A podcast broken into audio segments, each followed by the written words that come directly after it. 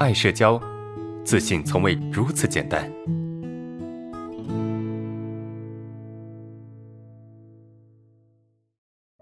好，第一个问题，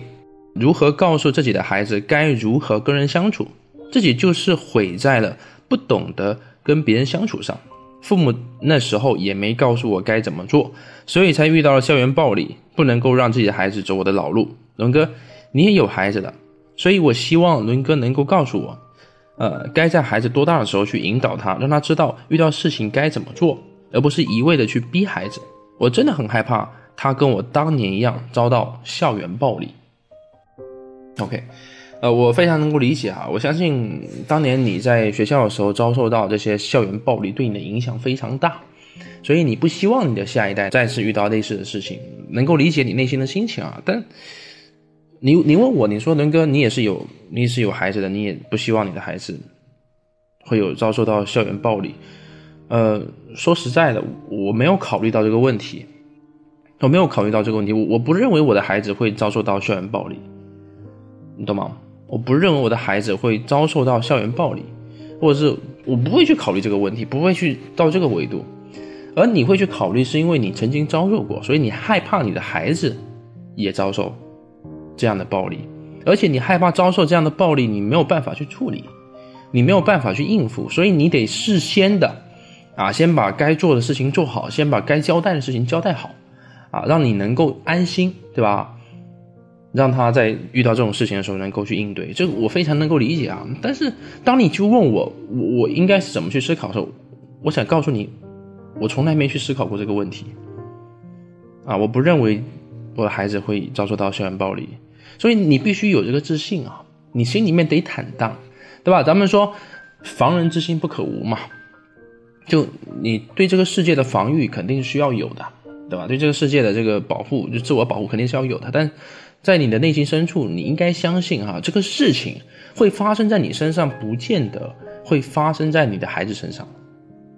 啊，你你必须有这么一个观点。如果说你始终很害怕的话，你会让你的孩子过度防御，就是你会告诉你孩子说：“哎呀，这这个社会很危险啊，你的你所在的学校很危险，这个环境很危险，让他产生过度的防御，对吧？让他还没有遇到这件事情之前就开始害怕，这个叫过度防御。”其实这反而是不好的，就很多很多自卑的家长，很多内心不自信的家长，他们会刻意的去强调自己的孩子应该要自信，啊，他会这么说，就说哎哎，我我我这个不自信啊，我看到我孩子表现的非常的啊，非常的自卑，或者表现的非常的内敛，我就很担心，我特别害怕自己的孩子会像我一样这样这样这样。那一旦你看到他表现的有点害怕，有点紧张，你就很焦虑，你就很害怕他成为当年你的样子啊，那成为当年的你。是吧？其实你应该把这个心给放下，你要相信他能够健康成长，你要相信他有他自己的人生。其实你根本就不需要太过去干预你的孩子，你给他一种安定，给他一种淡定就可以了，给他一种从容就可以了。其他事情他自己会应对。每个人都有本能，自我保护的本能都是有的。退一万步讲，就是真的要校园暴力，真的要去针对你的孩子，你也是没办法的呀。你很难去想出一千套或者一百套这样的方法来应对可能发生的事情，这样反而会让你跟你的孩子活在焦虑之中，明白吗？所以我倒不建议说去告诉他，哎，该怎么样去防御，因为